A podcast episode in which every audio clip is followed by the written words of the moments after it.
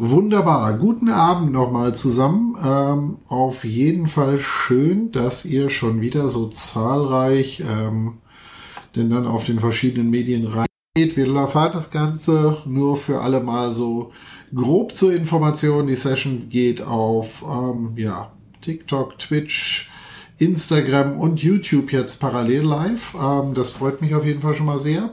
Ähm, was machen wir heute? Wir machen heute einfach eine klassische Just Chatting Session. Das heißt, eure Fragen, meine Antworten, je nachdem, wie ihr das gerne oder was euch im Grunde so programmtechnisch gerade in den Kopf kommt, wo ihr sagt, so, hey, das interessiert mich. Wir hatten gestern in der, ähm, gestern in der Testrunde hatten wir so ein paar Fragen, die im Grunde schon hochgekommen sind. Unter anderem hat jemand die Frage gestellt und die finde ich eigentlich ganz gut. Die können wir eigentlich heute gut als Eröffnungsfrage nehmen. Ist es eigentlich wirklich so, dass äh, VMware besser ist als Hyper-V oder wie auch immer? Also ich würde, ähm, um diese Frage gleich reinzuwerfen, natürlich bin ich ähm, vorrangig im VMware-Umfeld zu Hause. Dementsprechend ist es immer schwierig, sich dazu anzumaßen, wie es ähm, auf anderen Plattformen aussieht. Ich habe realistisch viel zu wenig Erfahrung mit Hyper-V, um das beurteilen zu können. Das heißt, ich bin da eigentlich so ein bisschen dran gebunden, was so bisher mir Kunden berichtet haben und was mir Kunden gesagt haben. Guten Abend, Chris. Ähm, und demnach würde ich grundsätzlich sagen, ich glaube, mittlerweile heutzutage ist das mit dem Hypervisor bei weitem nicht mehr so ein Riesenthema, wo man sagen kann, hey, der eine ist so viel besser als der andere. Was man definitiv sicherlich sagen kann, ist, gerade wenn ich halt fortgeschrittene Enterprise-Features brauche, also wenn ich wirklich so lustige Dinge brauche, die es mir ermöglichen, dass ich meine VM zum Beispiel im laufenden Betrieb on-prem in die Cloud verschieben kann oder wieder zurückschieben kann. Und das ohne die Maschine oder irgendwelche Dinge anzuhalten, dann sind das halt einfach Features, die kriege ich bei einer VMware deutlich besser oder einfacher hin, als ich die auf den meisten anderen Plattformen hinkriege. Wenn ich aber zum Beispiel auf der Suche bin, dass ich halt einfach nur einen günstigen Hypervisor suche, um halt einfach eine kleine Windows-VM irgendwo zu betreiben, dann sieht das Thema schon etwas anders aus, weil da muss man realistisch sagen, da kann ich eigentlich auch ähm, mit so ziemlich jedem Hypervisor äh, arbeiten. Ob ich dann jetzt Hyper-V nehmen würde oder irgendeine Open-Source-Variante, sei mal völlig dahingestellt. Nochmal, wie gesagt, ähm, ich kann das ähm, für die anderen Plattformen zu wenig beurteilen, um da wirklich dauerhaft sagen zu können, hey, Variante 1, 2 oder 3 macht da mehr Sinn. Gut, ähm, so viel zu der Frage. Dann hatten wir gestern eine lustige Frage und da würde ich die gleich mal in die Runde werfen und würde auch äh, mal hören, was so euer Feedback ist.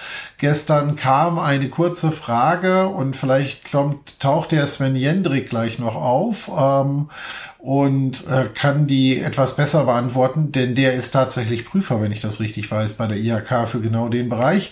Fachinformatiker, ähm, ist, äh, ähm, Hauptgebiet Systemintegration. Was sollte das Einstiegsgehalt nach der Ausbildung sein? Das sind immer so lustige Fragen, wo man dann natürlich sagen muss, das finde ich pauschal etwas schwierig, weil es natürlich immer abhängig davon ist, zum Beispiel, bin ich in einem Unternehmen angestellt oder arbeite ich extern? Und äh, da muss man dann halt wieder sagen, okay, wenn ich Angestellter bin, dann werde ich mich sicherlich hier vorrangig daran orientieren müssen, was denn wirklich innerhalb des Unternehmens die üblichen Sätze sind. Wohingegen ich draußen in der freien Wirtschaft, wenn ich jetzt bei einem Systemhaus oder ähnlichem bin, ähm, dann könnte ich mir das entsprechend anschauen und könnte damit entsprechend schauen, was sind dort die üblichen ähm, Sätze. Hier ist zum Beispiel auch die Frage, was hast du zum Beispiel auch an Zertifizierungen gemacht in deiner Ausbildung? Ähm, sind die wertvoll für den Kunden oder nicht? Hast du die bezahlt? Hat der Arbeitgeber die bezahlt? Also natürlich kann man als Auszubildender das alles ausnutzen und sagen, so, ich lasse mir schön alles bezahlen, lass mich immer schön hoch, hoch pushen, auch was Prüfungen etc. angeht. Und dann suche ich mir bei erster Gelegenheit was Neues. Ähm, muss immer jeder für sich halt, wie gesagt, selber entscheiden, wo er da ist. Ich würde aber mal grundsätzlich sagen, dass ich nach der Ausbildung, gerade im IT-Bereich, ähm, so mit allermindestens drei, dreieinhalb brutto sollte ich nach Hause gehen. Ich würde aber vom Gefühl her sagen, dass realistisch die Branche, auch ob des aktuellen Mangels an Personal wahrscheinlich bereit ist, deutlich mehr zu bezahlen. So, nächste Frage, die reingekommen ist. Wirtschaftsinformatik studieren, lohnt sich das? Ist das sinnvoll? Ja oder nein? Also ähm, ich kenne sehr viele, die erfolgreich sind und Wirtschaftsinformatik studiert haben. Wir haben auch, glaube ich, einen Kollegen bei uns im Team, der das auch studiert hat. Ähm, Finde ich immer noch eine spannende und wichtige Kombi, wird, glaube ich, auch die nächsten Jahre noch insgesamt ein wichtig, immer wichtiger werdendere Combo werden dass man halt genau diese Kombination oder diese Brücke schafft zwischen was macht die Wirtschaft und was mache ich im Grunde auf der Informatikebene. Ähm, ist, glaube ich, schon ein äh, guter Ausbildungs- oder Studiengang, wenn man vor allem auf Positionen später abzielt, wie ähm, dass ich beispielsweise nie eine IT-Leitung übernehmen will oder ähnliches, bin ich, denke ich, mit einer Wirtschaftsinformatik wesentlich besser aufgestellt, als wenn ich jetzt reine technische Informatik zum Beispiel mache oder ähnliches. Ähm, auch wahrscheinlich als BWL. Wobei ich auch immer noch sagen muss, in der IT-Branche auch äh, heute, ich sag mal, als ich angefangen habe, da war die Anzahl der Ausbildungsmöglichkeiten sehr, sehr beschränkt und ähm, ich habe damals tatsächlich eine Ausbildung angefangen und die dann nach zwei Tagen hingeschmissen, weil mein Ausbildungsplan mehr aus Fensterputzen bestand ähm, und ähnlichen Aufgaben und ich zumindest das Gefühl hatte, dass ich zum damaligen Zeitpunkt den Ausbilder hätte schon ähm, vom, vom Wissensstand her komplett in die Tasche stecken können und dementsprechend das nicht mitgemacht habe. Ich glaube auch heute noch, dass man gerade in der IT-Branche ganz, ganz viele Dinge auch äh, immer noch als Quereinsteiger machen kann. Wo es schwierig wird, sind gerade, ich sage jetzt mal auch ähm, gerade große deutsche Unternehmen, große deutsche Beratungshäuser, die halt gerne irgendwelche wichtigen Doktordiplome oder ähnliches ähm, auf den Visitenkarten haben. Da wird es halt schwierig, wenn man das nicht hat. Ähm, bei den ich sage jetzt mal Systemhäusern, Unternehmen, die halt eher im Doing sind, wie wir das bei der Comdivision sind, die haben glaube ich, an ganz, ganz vielen Stellen ähm, wesentlich höheren Bedarf daran, dass die Leute das Doing können und Fachknow-how haben, sei es aus einer speziellen Branche für ein bestimmtes Produkt, als dass die sich wirklich damit rumschlagen, was du für eine Vorausbildung hast. Also die letzten zum Beispiel, wenn ich jetzt mal davon ausgehe, ich habe nicht mal, ähm, ich würde jetzt gar nicht mehr bei unseren Architekten gucken, sondern selbst bei uns bei den Bewerbern äh, für Tätigkeiten im Backoffice-Bereich. Ich habe zwar mal kurz über den Lebenslauf ge guckt, aber eigentlich interessiert mich das nicht so wenig. Es geht immer darum, passt du in das Team rein, passt du in die Zusammenarbeit rein und äh, funktioniert das Ganze. So, ich freue mich über alle anderen, die auch mittlerweile reingekommen sind. Guten Abend zusammen. Ich weiß, es ist lange her, dass wir das mit dem Streaming und Chatting und ähnlichem gemacht haben. Ähm, das soll jetzt wieder losgehen. Plan ist auch tatsächlich, ähm, wir wissen noch nicht genau, wann und bei welchen Sessions wir das machen, dass wir der ähm, dass wir an der Stelle nächste Woche, für diejenigen, die es nicht schon irgendwo auf TikTok oder sonst wo mitbekommen haben, nächste Woche, wo ich mit meinem gesamten Architekten oder nicht gesamten, ein paar Leute kommen nicht mit, aber ein Großteil des Architekten-Consulting-Teams in Österreich auf unserer Kickoff-Woche bin. Da wollen wir schauen, dass wir da vielleicht auch mal live gehen und der ein oder andere euch vorgestellt wird vielleicht. Ähm, das wird bestimmt ganz spannend. Ähm, wir haben das auf jeden Fall, glaube ich, der letzte Plan der Fabian Lenz ähm, oder hier auch auf verschiedenen Plattformen als Lenska unterwegs.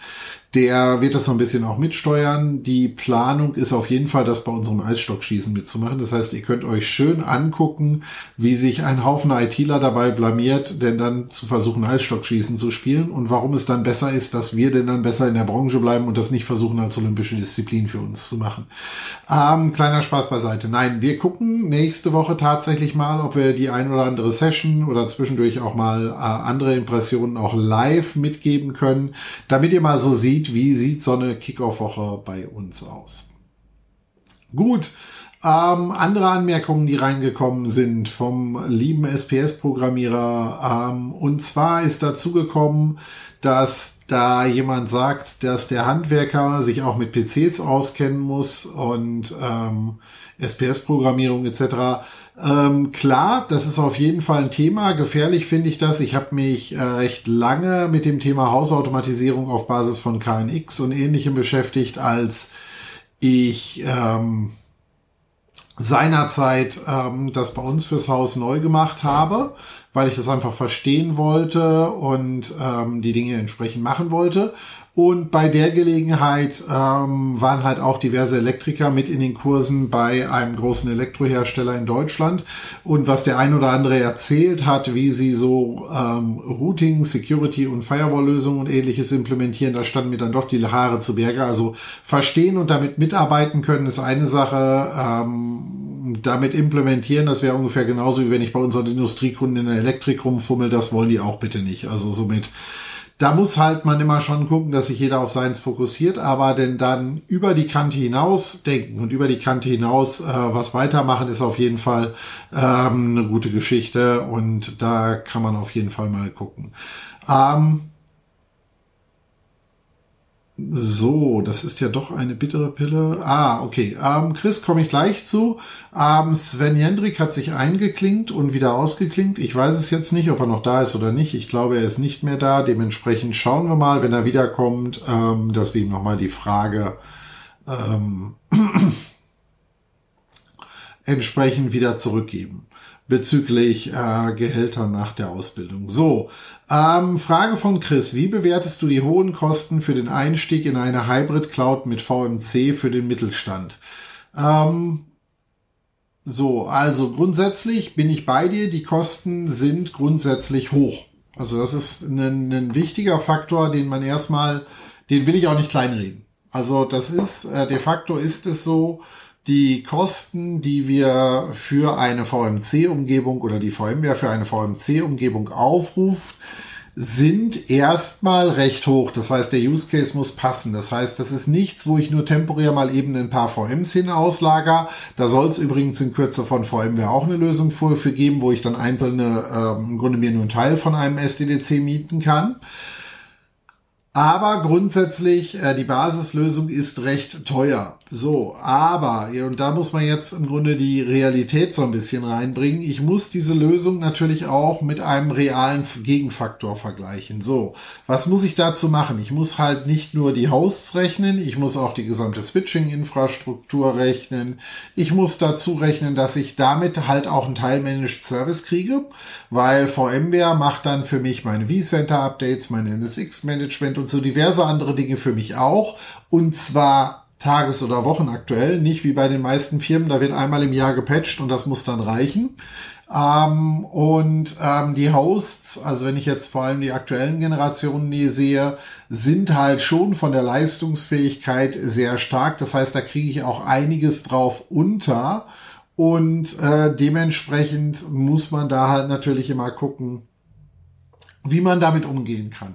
Ich bin dabei, es ist ein teures Thema. Allerdings muss ich auch sagen, dass ich glaube, gut zwei Drittel der Mittelstandskunden, wo wir ein Proof of Concept gemacht haben, also auch teilweise Proof of Concepts, die komplett gefundet wurden, sei es von VMware, sei es von AWS, ähm, fast alle sich dafür entschieden haben, das am Ende des Tages auch tatsächlich zu buchen in der ein oder anderen Form. Da gibt's auch verschiedene Modelle nochmal für.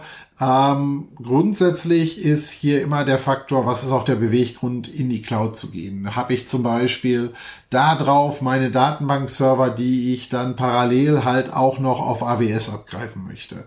Ähm, das muss man immer in, im Gesamtzusammenhang sehen. VMC passt sicherlich nicht für jeden und du musst eine entsprechend hohe Auslastung der Hosts schaffen wenn du die nur mit 20, 30 Prozent auslastest, wirst du nicht auf den grünen Zweig kommen und dann wird es halt schwierig.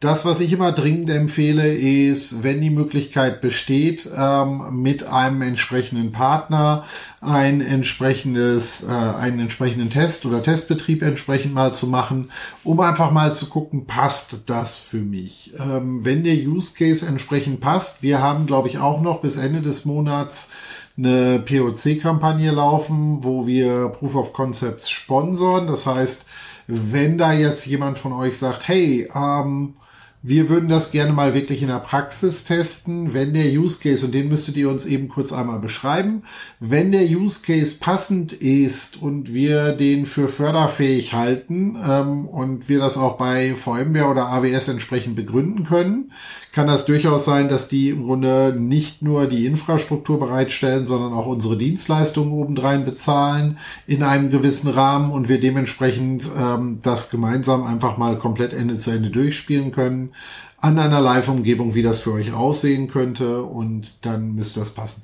Macht aber am Ende des Tages auch nur dann wirklich Sinn, wenn das zumindest nicht komplett vom Budget her ausgeschlossen ist. Also wenn mir jemand von vornherein sagt, so viel Geld werden wir niemals dafür ausgeben, dann muss ich zum Beispiel auch keinen POC machen. Aber ähm, grundsätzlich, es gibt auch andere Möglichkeiten, wenn es dir nur darum geht, dass du zum Beispiel zwei, drei, vier VMs nach AWS auslagern musst. Wir, aber wir sind da jetzt auch nicht der Einzige, es gibt diverse Managed Service Provider, die auch bei AWS eigene Haus stehen haben, also genauso mit VMC und die kann man dann zum Beispiel auch teilweise anmieten und mit diesen teilweise angemieteten Systemen dann entsprechend ähm, auch ähm, einzelne VMs zum Beispiel hosten. Das ist viel, viel günstiger, weil man halt nicht ganze Umgebungen anmieten kann. Und gerade wenn ich halt wirklich nur ein kleines Volumen brauche, weil ich zum Beispiel Startup-Hosts für eine Backup-Lösung da brauche oder ich irgendwas anderes abbilden möchte, dann kann das durchaus eine adäquate Lösung sein, um damit vorwärts zu kommen. Aber bin ich bei dir. Günstig ist es nicht, aber ich glaube, am Ende des Tages könnt ihr damit äh, trotzdem eine verdammt gescheite Umgebung aufbauen. Wie gesagt, also viele Kunden, die sich's mit uns gemeinsam angeguckt haben, haben am Ende des Tages das Ganze auch in die Produktion überführt, weil sie halt dann doch den Mehrwert gesehen haben und dann es ist halt einfach eine Frage auch, wie kritisch ist meine Infrastruktur. Es ist wirklich wichtig, dass ich, äh, dass ich alle vier Wochen oder quartalsweise Backups mache oder ähnliches. Wenn dem so ist, dann sollte man hier halt wirklich gucken, ob das entsprechend passt.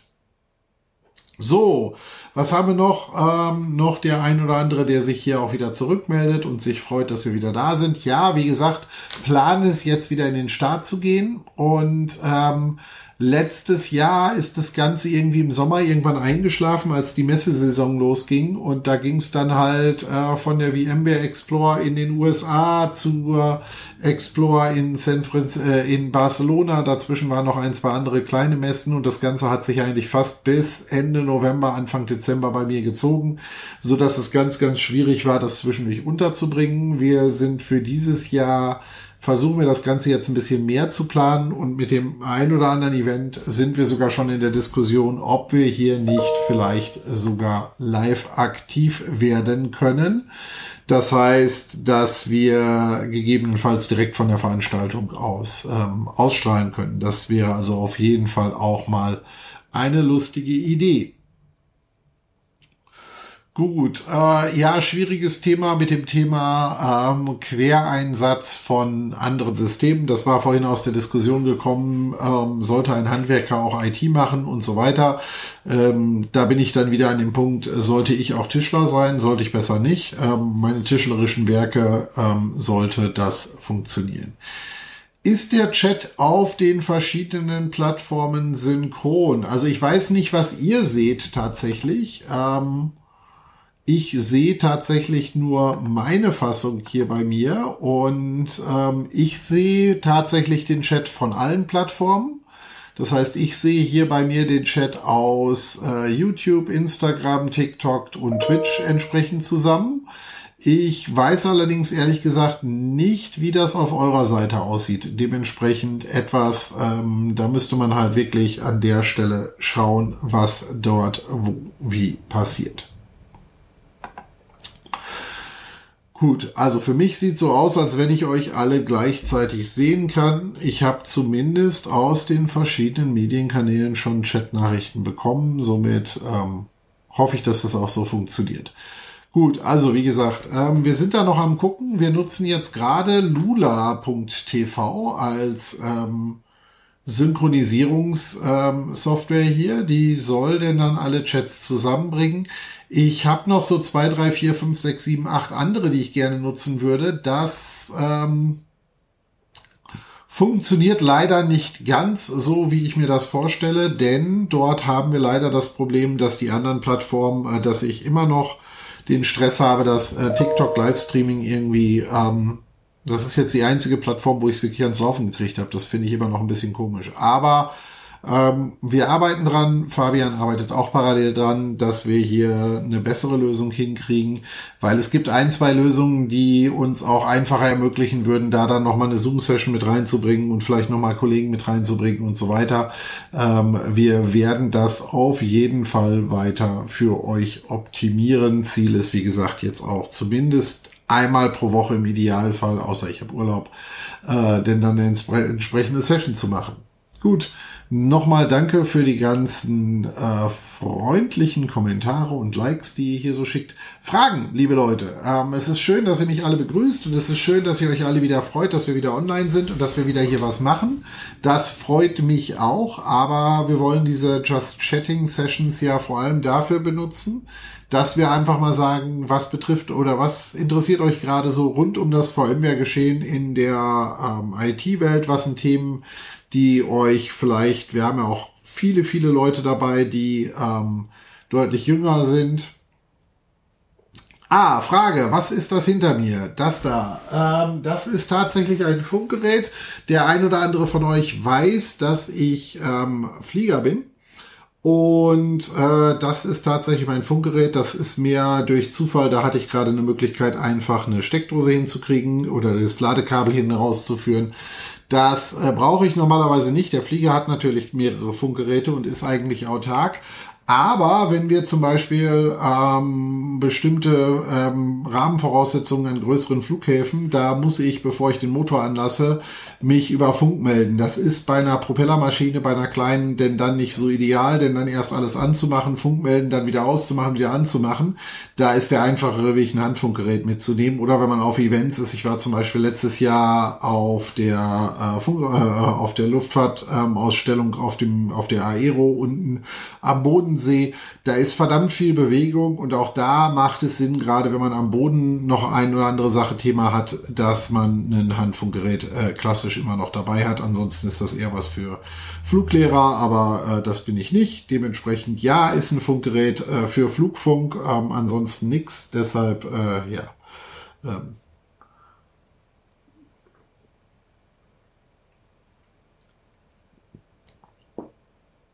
So, nächste Frage. Hast du bei der Bewerbung und die Intel Optane SSDs für VMware wie Experts teilgenommen?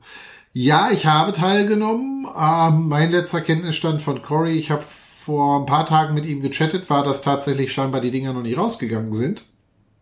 Oder zumindest nur teilweise rausgegangen sind. Ähm, unsere sollten an unser US-Büro gehen und dann von dort aus weitergeschickt werden. Bisher habe ich weder eine Info bekommen, dass dort die Sachen angekommen sind, noch dass sie weitergeschickt wurden. Ich habe das für diese Woche auf der To-Do-Liste, das äh, bei Cory nochmal nachzufragen. Wir haben nämlich tatsächlich einen Cluster bei uns, wo diese Karten ganz gut reinpassen würden. Das ist tatsächlich auch ein Entwicklungscluster. Da würde ich mich also auf jeden Fall drüber freuen, wenn das klappt. Ähm, wir warten aktuell drauf, was da Feedback ist. Äh, wenn du eine andere ähm, wenn du eine andere Information hast, dann lass es mich gerne wissen, weil ähm, dann kann ich Corey nochmal fragen. Ich sag mal, ähm, weil bei uns soll die vor allem den gesamten Team zum, zum, zur Nutze kommen. Das heißt, ähm, dass da viele Leute möglichst mit rumspielen können. Für diejenigen, die sich gerade fragen, wovon reden wir, ähm, die äh, VMware unterhält ein Community-Programm die so das sogenannte V-Expert-Programm. Also V-Expert ist keine Auszeichnung dafür, dass man sich besonders toll mit VMware-Technologie auskennt, auch wenn das der ein oder andere gerne versucht so darzustellen. V-Expert ist in allererster Linie vor allem ein Thema, das, äh, wo es darum geht, wer sich um die Community bemüht und wer in der Community was macht. Und äh, die V-Experts äh, bekommen verschiedene Zugänge zu verschiedenen Programmen. Und Ende letzten Jahres gab es eine wahnsinnig spannende Aktion seitens Intel und VMware, wo man Optane SSDs kriegen konnte ähm, für das Lab. Ähm, sowohl in Bauform PCIe als auch in Bauform ähm, der SS, äh, verschiedene andere Medien.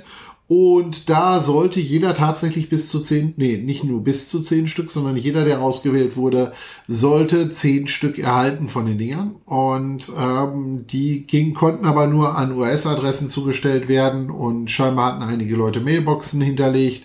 Das ging dann auch nicht so mit. Der gesamte Prozess scheint sich alles etwas länger zu ziehen. Eigentlich sollte da schon längst was draus kommen.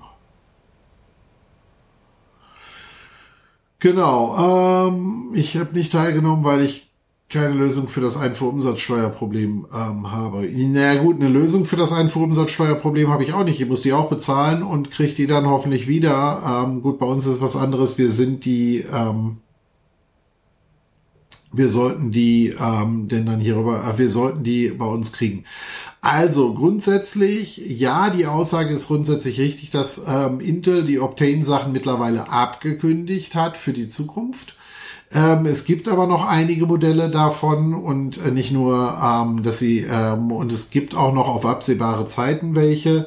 Wir haben tatsächlich bei uns einen High-Performance Visa Cluster stehen. Der hat Optane als Cache-Medium und NVMEs als äh, Capacity-Medien. Und ähm, dementsprechend äh, danach äh, kann ich dir sagen, da gibt's auch gute Gründe für, worum es die Dinger gibt. Aber es ist grundsätzlich richtig, bin ich bei dir.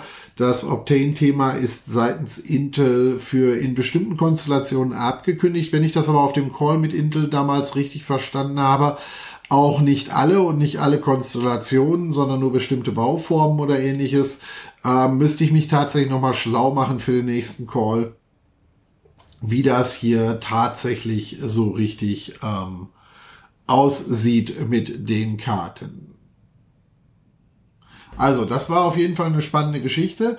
Übrigens, wer in der Community einiges macht und sich bisher noch nicht als V-Expert angemeldet hat, bis ich glaube, nächste Woche laufen noch die Bewerbungsfristen für V-Experts. Also, ähm, wenn ihr da äh, meint, ihr habt genug für die Community gemacht, das ist dabei völlig egal, ob ihr das auf YouTube, TikTok, äh, nicht TikTok, YouTube, TikTok, Twitch oder was auch immer gemacht habt, ist völlig egal. Ihr könnt euch da bei VMware bewerben. Ähm, ihr könnt mich auch gerne als Mentor mit angeben, dann schaue ich mir das Ganze auch, äh, auch gerne mit an. Es sollten halt schon mehr als nur ein, zwei Posts sein und auch nicht erst in der letzten Woche ähm, rund um das Thema VMware. Und wenn das ausreichend ist aus den Bewertungskriterien, die wir haben, dann ähm, setze ich gerne mein Häkchen dafür, dass ihr auch wie Expert werdet. Es muss halt passen. Also ich mache das nicht. Ich weiß, da gibt's der, der ein oder andere missversteht die Rolle des Mentors mit, hey, dann kann ich mir ganz viele Freunde machen da draußen. Ähm, das ist nicht Sinn und Zweck der Thematik. Sondern Sinn und Zweck ist definitiv, dass man ähm, auch wirklich was für die Community macht. Dafür kriegt man auch verschiedene Sachen, ähm, die man dann entsprechend bearbeiten kann. Und halt neue Inhalte und teilweise werden die eingeladen zu irgendwelchen Preview-Sessions. Da die Community recht groß ist, sind diese Preview-Sessions aber jetzt nicht vier Wochen vorher, sondern meistens so zwei, drei, vier, fünf Tage vorher. Dann kriegt ihr den Inhalt, könnt die Blogposts schon mal schreiben, damit die zum Launch-Termin halt möglichst viele schöne, tolle Blogposts haben. Übrigens habt ihr gesehen, ähm, ich habe ein Video gepostet, das ist insgesamt eine Stunde, findet ihr auf dem Comdivision YouTube-Channel auch zum äh, zu einem langen Interview, was ich mit dem Joe ähm, Joe äh, Begelow von VMware geführt habe. Der ist der EMEA CTO. Wir haben über alle möglichen Themen geplaudert, ähm, sei es Multicloud, sei es ähm, Cross-Cloud, Tanzu, Applications, VDI und so weiter und so weiter. Ähm, das Video ist komplett mit Chaptern, also ihr könnt direkt zu den einzelnen Kapiteln hinsprechen, wo wir bestimmte Sachen besprochen haben. Das äh, findet ihr auf unserem YouTube-Channel, also youtube.com-comdivision und dann kommt ihr dahin und äh, könnt euch das dort entsprechend anschauen. So, ich gucke hier gerade mal die verschiedensten Kanäle durch und wie viele Leute hier dazukommen und wieder weggehen. Ich freue mich auf jeden Fall, dass wir überhaupt erstmal wieder online sind und dass sich die ersten hier wieder wieder einfinden. Das ist eine tolle Geschichte. Wie gesagt, die Plattform testen wir gerade. Ähm, wir wissen, dass es hier und da so ein paar Artefakte bei der Grafik immer mal wieder gibt. Ähm, schreibt ruhig auch mal hier in die Kommentare, Oder schreibt mir auch gerne eine DM, wie es insgesamt von der Qualität her war. Wir testen, wie gesagt, gerade so ein bisschen rum. Welche Plattformen, welche Services, welche Applikationen können wir nehmen, um das Ganze auf möglichst vielen Plattformen parallel betreiben zu können, weil das macht es für uns und für euch natürlich wesentlich besser und wesentlich attraktiver. So, meine Lieben, ähm, Fragen. Schickt Fragen. Ich glaube, das Broadcom-Thema hatten wir mehr als ausreichend ähm, ähm, letztes Jahr schon behandelt. Das will ich aber ehrlich gesagt nicht schon wieder behandeln. Das wird dann irgendwie langweilig. Gefühlt in jedem zweiten Interview, an dem ich teilnehme im Moment, werde ich nach dem Broadcom-Thema gefragt. Also bitte ähm, lasst uns über was anderes reden. Hat irgendwer von euch schon VS 4.8 installiert? Und wie sind eure Erfahrungen? Ist es stabil genug? Ähm, oder nicht. Thema ist nur wie Expert. Nö, Thema ist nicht wie Expert. Wir haben eine offene Just Chatting Runde heute. Alles rund um das VMware-Thema kann gefragt werden. Du kannst auch Fragen zur Comdivision stellen. Du kannst auch fragen, wie du ein Comdivision-Member äh, wirst oder also sprich, wie du in der Comdivision ähm, mitarbeiten kannst. Äh, du kannst allgemeine Fragen ähm, IT-Karriere stellen, also so lange, wie ich es beantworten kann. Ähm, sollte schon irgendwo mit dem Thema zusammen haben. Wir können auch gerne über Fliegerei reden. Äh, ist, ist auch eine lustige Geschichte. Ich, äh, ist, wo ich mich auch mal wieder gerne drüber unterhalte. Der ein oder andere weiß es ja. Ich fliege tatsächlich selber, aber nur mit einer kleinen einmotorigen Maschine. Also jetzt nicht, dass hier wieder irgendwelche Gerüchte aufkommen, der Sandford fliegt mit einem Privatjet durch die Gegend. Ähm, sondern eine kleine einmotorige. Ähm, damit war ich auch zum Beispiel in Barcelona äh, zur VMware Explore dieses Jahr und äh, mal gucken, ob ich nächste Woche zum Team-Event ähm, nach Österreich damit auch fliege. Das, die Wetterlage in Österreich ist gerade aber nicht besonders dolle. Und ich habe keinen Bock, da stecken zu bleiben. Außerdem muss ich noch zwei Kollegen mitnehmen. Dann wird es schon langsam von der Gepäckplanung ein bisschen schwierig. Müssen wir mal gucken. Bin auf jeden Fall ähm, dabei. Fliegst du auch Segelflugzeug? Nein, nicht mehr aktiv habe ich von 14 bis 19 tatsächlich gemacht. Habe ich Segelflug gemacht. War eine äh, ganz, ganz feine Geschichte. Ähm, würde ich vielleicht später irgendwann noch mal gerne wieder machen, wieder anfangen. Im Moment eher weniger, weil ähm, Zeit ist eh schon verdammt knapp. Und ähm, im Rahmen von wenig Zeit, Segelflug brauchst du halt wirklich viel Zeit für, damit es halt wirklich Spaß macht. Und da bin ich ganz ehrlich, dafür sind meine Kids im Moment zu klein, dafür verbringe ich zu viel Zeit, zu gerne am Wochenende, wenn ich dann halt nicht, nicht am Schreibtisch sitzen muss, dann lieber damit mit meinen Kindern was zu machen, als den gesamten Sonntag im Segelflieger zu sitzen. So schön wie es ist und so schön wie die Ruhe vor allem auch ist, um halt wirklich auch ein bisschen ähm, Gedanken für sich selber zu haben, aber leider im Moment nicht. Aber wie gesagt, von 14 bis 19 hat auch vor gut zehn Jahren mein Motorfluglehrer, äh, Motorflug nicht Lehrer, Prüfer ziemlich in, die Weiß, in den Wahnsinn getrieben, der das nicht mehr ganz auf dem Schirm hatte und als er die Notlandeübung mit mir machte, dann irgendwann fragte, ob ich denn nicht durchstarten wollte, wo ich gesagt habe, so, du bestimmst, was wir machen und hat halt dann für sich beschlossen, das dann nicht direkt zu machen. Irgendwann ist, ist er dann doch auf die Idee gekommen, das dann doch mal als Kommando zu geben. Kennst du Markus Völter oder Vötter? Völter. Ähm, sagt mir so aus dem Stand heraus nichts. Ähm, woher sollte ich den kennen? In welchem Bereich ist der tätig? ähm, was treibt er so, dann hätte ich da vielleicht eine Chance, das ähm, zu herauszufinden, um euch da ein bisschen Feedback zuzugeben.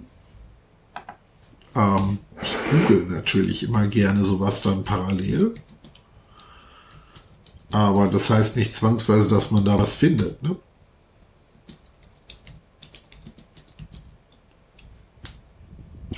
Ah, Omega Tau Podcast. Nee, sagt mir tatsächlich soweit nichts. Ähm, muss ich mir mal angucken, muss ich mir mal anhören. Was das so ist. Und wie man da so mitgehen kann. Gut. Was haben wir da noch? Ähm, nicht direkt vor mir, oder könntest du mir vorstellen, könnt so du dir vorstellen, mal Projekte und Architektur direkt an Cloud-Providern wie AWS, Hetzner an Beispielprojekten zu zeigen. Finde ich immer super interessant zu sehen, wie andere das machen, aufsetzen.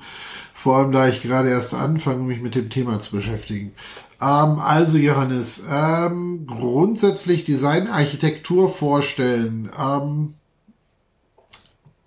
wenn, dann möchte ich, müsste ich wirklich mal gucken, was ich an Beispielen habe, die ich halt veröffentlichen kann, weil ganz, ganz viele Architekturen, die wir machen, sind halt tatsächlich für Service Provider selber, also zumindest in meinem Teambereich. Und ähm, ich glaube, das fänden die nicht besonders lustig, wenn ich deren Architekturen offenlege. Klar kann man das anonymisieren, aber da ist halt doch immer schnell so ein Wiedererkennungswert, ist halt trotzdem immer drin. Deshalb, da müsste ich ein bisschen gucken.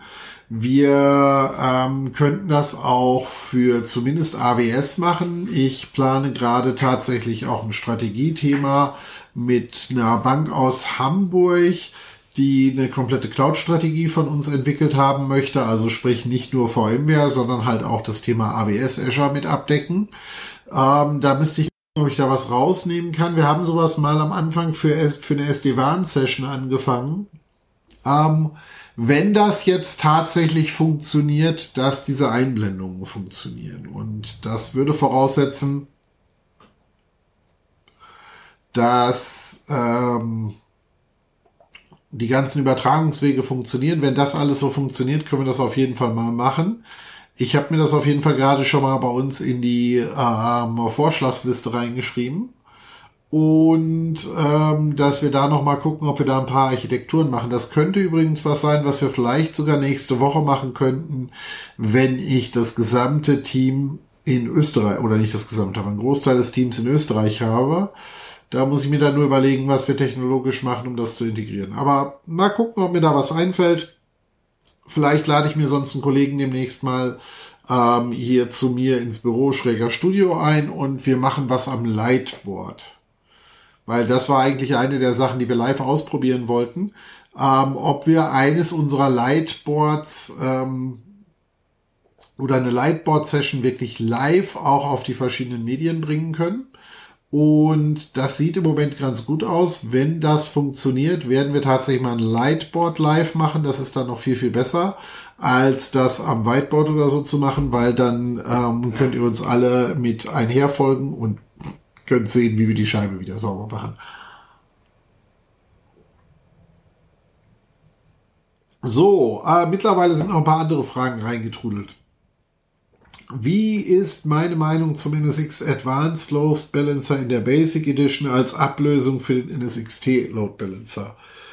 Tja, ähm, da wäre jetzt auch super, wenn einer der Kollegen gerade da wäre, ähm, der damit reden kann. Nein, also ähm, ich bin nicht tief genug drin, aber wer klassischerweise in NSXT Basis Load Balancer verwendet hat, der hat halt auch wirklich nur Basis Load Balancing gemacht. Also sprich so ein paar Services von rechts nach links geload balanced und äh, bereitgestellt. Damit kommt die Basic Edition ähm, auch klar. Spannender wird diese Nummer eigentlich erst aus der Idee heraus, dass ich dann aus der Basic Edition rauswachsen kann. Und ich finde es auch gut, weil spätestens ähm, auch ähm, mit den für VMware ähm, möglichen äh, äh, oder für die mit den VMware Konsequenzen, die in den nächsten Monaten, Jahren entstehen, wird sicherlich nicht mehr länger toleriert, dass man für ein und dasselbe Problem fünf Lösungen hat. So, und man hat mit AVI sich einen Load Balancer eingekauft, der neben klassischem, ich sag mal, Nginx Load Balancing, weil nichts anderes war das, was das NSX Load Balancing in der alten Fassung konnte, ähm, denn dann schon einiges an Zusatzfeatures hat und im Rahmen dessen finde ich, ist es schon eine gerechtfertigte Variante. Ob jetzt die richtigen Features in der Basic Advanced Enterprise Edition drin sind. Ganz ehrlich, ähm, die Logik dahinter verstehe ich auch manches Mal nicht. Ähm, ich finde es auf jeden Fall gut dass man hier nicht nur einfach ein Produkt abgekündigt hat, ohne irgendwas Neues zu haben, sondern ähm, hier auch tatsächlich eine neue Lösung zu hatte, mit der man dann wirklich weiterarbeiten konnte und mit der man weiter was machen kann. Ich kann dir aber empfehlen, wenn du gerade zu dem Thema ähm, NSX Advanced Load Balancer was wissen möchtest oder ähnliches, Such mal, ähm, jetzt müssen wir eben gucken, auf welchem Medium bist du reingekommen? TikTok bist du hergekommen. Such mal nach dem Tobias Paschek oder dem Sascha Schwung auf TikTok. Äh, die haben beide wesentlich mehr Ahnung von der Materie mit NSX Advanced Load Balancer ähm, oder ALB und können dir da auf jeden Fall weiterhelfen. Trigger die mal einfach ruhig direkt an und schau mal, was die dir so dazu sagen können. Da kommst du sicherlich eher noch mit weiter. So, äh, das eine ist noch auf den Podcast bezogen. So, dann nächste Frage. Ich bin auf der Suche eines Mitarbeiters. Darum ging es. Mythen mit VMware, Vergleich von iSCSI NFS Fiber Channel und LACP. Ja, nein. Es war ein englisches Video. Ich habe damals nur einen Teil des Videos gesehen und will den Rest noch sehen. Ich finde es nicht mehr. Kennst du, kennst du das vielleicht? Oder welche, okay, welcher VCDX öfter Videos macht? Also ich kann mir einige Leute vorstellen, die dieses Video haben, produziert haben. Ähm, nicht alle davon sind nicht ganz herstellergetrieben. Ähm, Grundsätzlich, ähm, ich fasse jetzt mal meine Kurzfassung davon zusammen. Äh, VCDX-Videos, ich weiß ehrlich gesagt gerade nicht her, wer dafür so wahnsinnig in Frage kommen würde, wo das Video genau im konkreten Fall hergekommen ist. Musste noch mal ein bisschen suchen. Der ein oder andere hat aber auch seine Videoplattform mittlerweile eingestellt. Deshalb kann das sein, dass es deshalb versprungen gefunden ist. Ich kann dir mal eben in so ein, zwei Minuten meinen, meinen Takedown davon geben, iSCSI, NFS und, und oder Fiber Channel.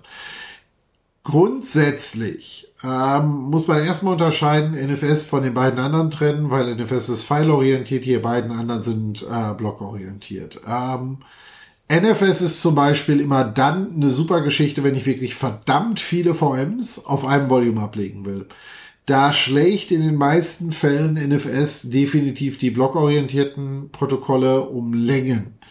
Wenn es richtig designt ist. Ähm, gilt für die anderen beiden übrigens auch, aber das ist so ein Szenario, wo ich ein NFS immer vor den anderen vorziehen würde. Das andere Thema, iSCSI versus Fiber Channel. Hey, wer nicht im High-Performance-Computing-Bereich unterwegs ist, wird ehrlich gesagt auf einer wirklich vergleichbaren Oberfläche keinen Unterschied zwischen iSCSI und Fiber Channel sehen. Sorry, wenn ich auf beiden mit 25G oder was auch immer rumjammer, äh, rumhamptiere, habe ich die nahezu ident mit den, vor allem mit den letzten Stacks. Da ja, es gibt ein bisschen mehr Paket-Overhead bei der iSCSI-Variante gegenüber Fiber Channel. Aber das ist ehrlich gesagt marginal im Verhältnis zu allem anderen. Also, wenn ich es genauso designe. Das heißt, wenn ich bei iSCSI eine entsprechende Switch-Infrastruktur schaffe, gegebenenfalls ein gesondertes Storage-Netzwerk schaffe, die Switches eine entsprechende Queue-Länge haben, damit sind klassischerweise alle Baumarkt-Switches, so nenne ich die immer gerne, die halt nicht in der klassischen Data Center Enterprise-Welt zu Hause sind, äh, rausnehme, weil die sind halt echt dafür nicht geeignet, genauso wie für Visan, verwenden wir die bitte auch nicht sondern da sollte ich halt schon was von einem gescheiten Hersteller haben, was halt auch wirklich Data Center oder Enterprise-Klasse ist. Ja, die kosten mehr, aber da gibt es einen guten Grund für. Nicht nur, dass die ein hübscheres Logo vorne drauf haben.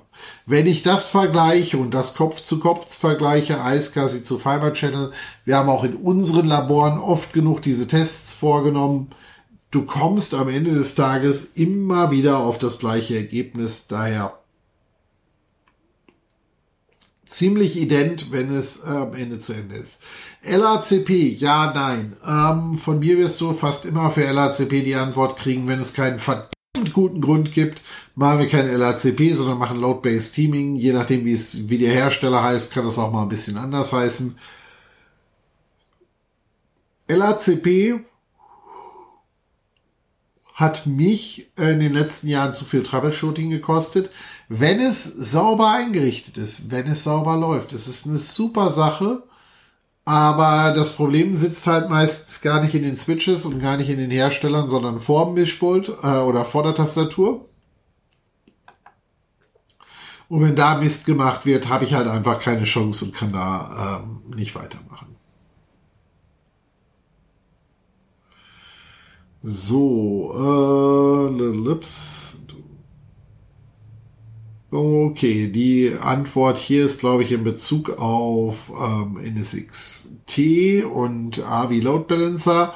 Äh, ich mache einfach immer HA-Proxy an und patch mir das, was ich brauche. Das klingt mir jetzt schon fast nach äh, einer Tanso-Integration. Vorsicht, da eventuell mit dem Support-State, aber grundsätzlich, das ist genau der Punkt.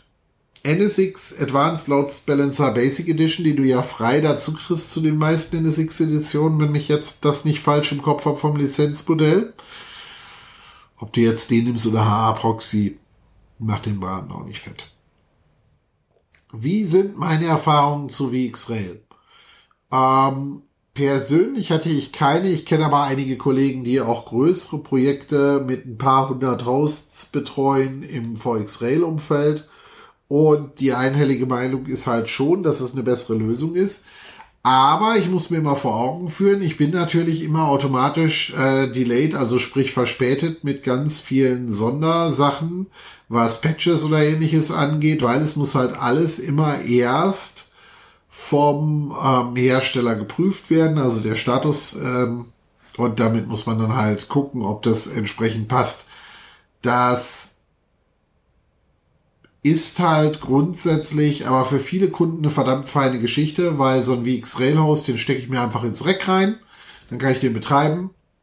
Und ähm, der macht halt im Grunde so ein ja ihre out of the box ähm, Systemmanagement, Patch-Management und so weiter. Und da ähm, muss man halt immer gucken, passt das für mich, passt das für mich nicht. Bei einigen Bankkunden war das Ding tatsächlich von der Architektur her draußen, weil die gesagt haben, ähm, wir brauchen Patches, die wir im kritischen Fall binnen 24, 48 Stunden einspielen. Das kann ich bei VxRail eventuell nicht sicherstellen, weil die müssen halt immer erst von Dell genehmigt werden.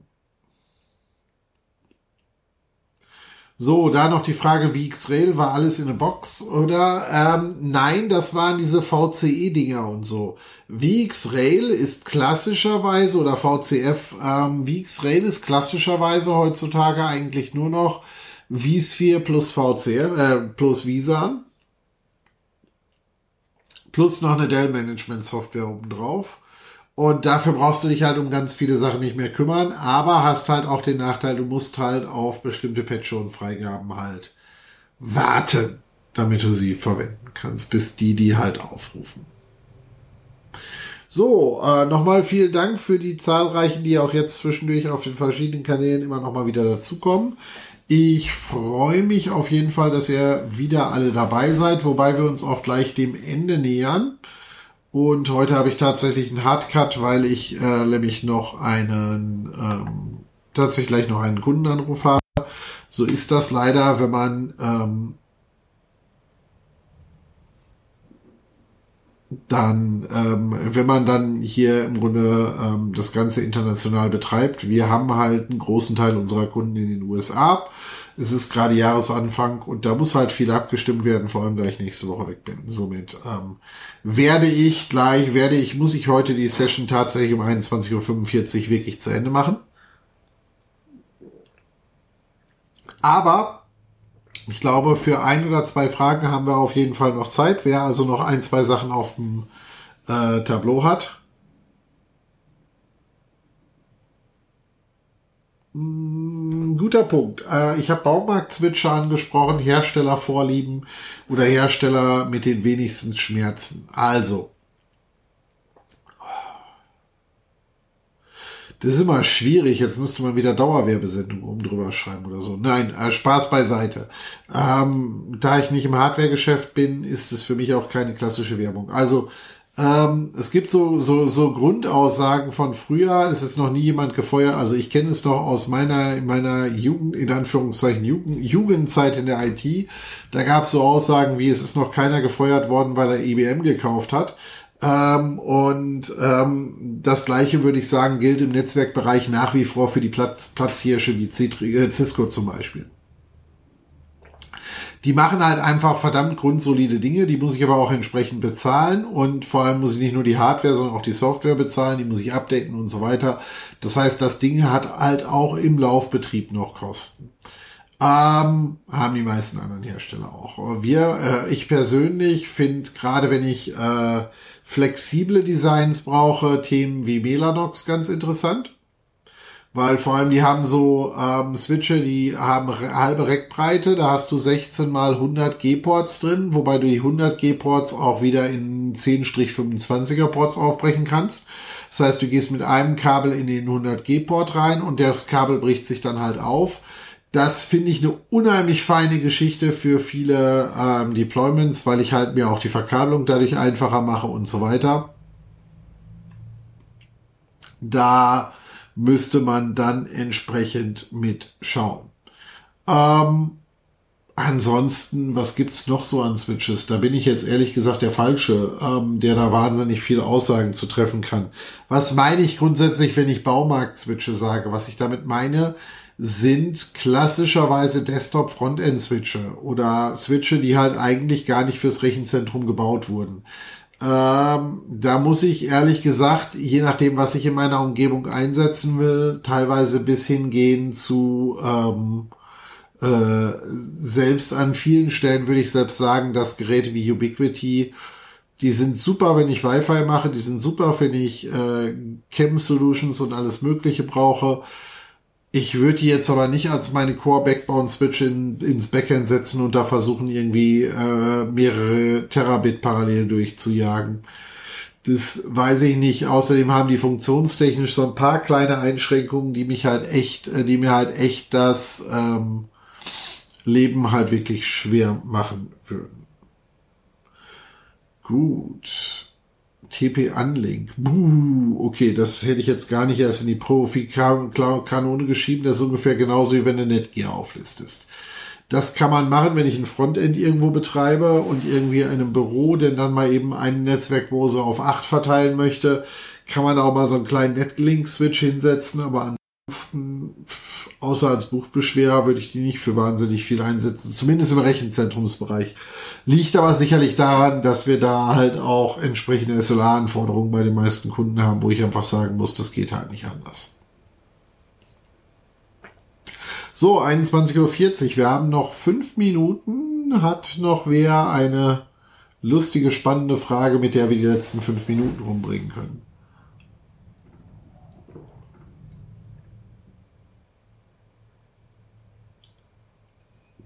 Arista Nvidia. Ähm, gut, Nvidia ist ehemals Mellanox. Ähm, wie gesagt, da habe ich gute Erfahrungen mitgemacht. Ähm, muss allerdings dazu sagen, bei den Mellanox-Switches, wer aus dem Cisco-Umfeld kommt, wird sich zwar schnell zu Hause fühlen, aber auch viel, viel ähm, fluchen. Weil alles das, was man, wo man bei Cisco so ein bisschen, sagen wir mal, kleinere Assistenz von Seiten der Switches kriegt, das kann der Mellanox nicht. Und ähm, diese kleineren Dinge sind halt so Sachen wie, hey, konfiguriere mir die folgenden 50 Boards alle gleich. Das klappt nicht. Ne? Ähm, dementsprechend müssen wir da gucken, wie wir damit, ähm, oder müsste man da wirklich gucken, äh, wie man das macht. Nvidia will eigentlich nur noch das Cumulus OS mitverkaufen. Das haben wir bei uns nicht im Einsatz. Wir haben das ehemalige Melanox-Ding im Einsatz, meine ich. Ich habe aber zwei große Service Provider in den USA, die das Cumulus OS im Einsatz haben. Das läuft eigentlich super. Aber auch das ist eher auf Automatisierung ausgelegt. Das heißt, das OS ist von Grund auf nicht für ständige Tastaturbedienung gedacht, sondern viel stärker darauf ausgelegt, dass du das halt wirklich ähm, umverteilen musst und von Hand machen musst. Also das ist halt das, äh, ich musste jüngst vor geraumer Zeit nicht nur bei uns im, ähm, im Testrechenzentrum ein paar hundert Mellanox-Ports umkonfigurieren und habe mir eben schnell ein Skript geschrieben, um das zu machen, weil ähm, das alles von Hand zu machen wäre echt voll nervig gewesen. Deshalb, äh, da bin ich dann doch eher vorsichtig. Arista ähm, kenne ich auch einige Kunden, die das im Einsatz haben. Ich überlege gerade, ob mir irgendwelche größeren Problemfälle bekannt sind. Eigentlich so nicht. Weil, ähm, nee, haben eigentlich nichts, nichts Großes Bekanntes, weil das sind halt so die klassischen Dinge. Ähm, liegt auch immer daran, je nachdem, was du für Switches machen möchtest, ob du zum Beispiel Storage darüber machen möchtest oder nicht. Wenn du zum Beispiel so Sachen wie Visa darüber machen möchtest, solltest du darauf achten, dass die Q-Länge und Tiefe der Switche entsprechend groß ist und lang ist, weil ähm, sonst droppt der, dann hast du Reconnects und äh, nicht Reconnects, sondern hast du Retransmits, bläst dein Netzwerk damit noch mehr voll. Das ist nicht gut. Also grundsätzlich solltest du auf einem Visa Network nach Möglichkeit gar keine Dropped äh, Dinge haben. Gut, meine Lieben, ähm, ich freue mich auf jeden Fall, dass ihr heute schon mal wieder so relativ zahlreich äh, vertreten wart. Das äh, haben wir heute. Ähm, ach, die Frage kann ich noch kurz beantworten. Wie sieht denn generell Hardware-Lieferzeiten so aus? Äh, schwankend. Ähm, ist so. Ich. Manche Sachen sind super, manche Sachen laufen katastrophal äh, immer abfragen und alle Preise sind nur tagesaktuell, quält eure Take, äh, ähm, quält eure Händler da auch nicht so, die kriegen auch nur Tagespreise. Also wenn mir heute einer kommen würde, glücklicherweise ist Hardware-Geschäft echt nicht unser Geschäft. Äh, wenn mir heute einer kommen würde und sagen würde, kannst du mir ein Festpreisangebot machen für so und so viel Switche, selbst wenn es für 50, 100k ist, ich würde das Risiko im Moment nicht eingehen und einen verbindlichen Preis nennen, weil ob der nächste Woche noch da ist, weiß keiner. Gut, meine Lieben, ah, da schreibt noch einer, ich mag Systeme, die CDP unterstützen. Ja, ist auch schön. Cisco-Lieferzeiten aktuell eine Katastrophe. Kennen wir alles. Ähm, ganz viele Werte. Ähm, sieht bei vielen anderen aber auch nicht, ehrlich gesagt, besser aus. Hey, falls noch irgendwer äh, äh, Melanox Dualport 25 Gig Adapter braucht, ähm, wir haben irgendwie eine Doppelbestellung gehabt. Ich habe 24 Stück davon gerade rumliegen, die wir jetzt meistbietend verkaufen werden. Ähm, aktuell ist der Markt rein dünn. Ich glaube, wir haben nur neun Monate drauf gewartet, dass wir die hier gekriegt haben. Sei es drum, meine Lieben. Ähm, ich wünsche euch auf jeden Fall noch einen wunder wunderschönen Abend. Äh, Freue mich, dass ihr so zahlreich dabei wart und auch so viele lustige Fragen gestellt habt. Ähm, wie gesagt, nächste Woche lasse ich euch noch wissen, wann wir wo wie ähm, Live-Sessions äh, planen von unserer Kickoff-Woche. Und dann könnt ihr vielleicht mal dabei sein und einen großen Teil des Teams kennenlernen. Danke euch auf jeden Fall. Äh, Freue mich auf die nächste Session und lasst mich gerne in den Kommentaren nochmal anschließen oder per DM wissen, wie Video- und Audioqualität so war. Das würde mich auf jeden Fall freuen. Bis dahin, äh, alles Gute, alles Liebe und äh, wir hören und sehen uns nächste Woche. Bis dahin, ciao.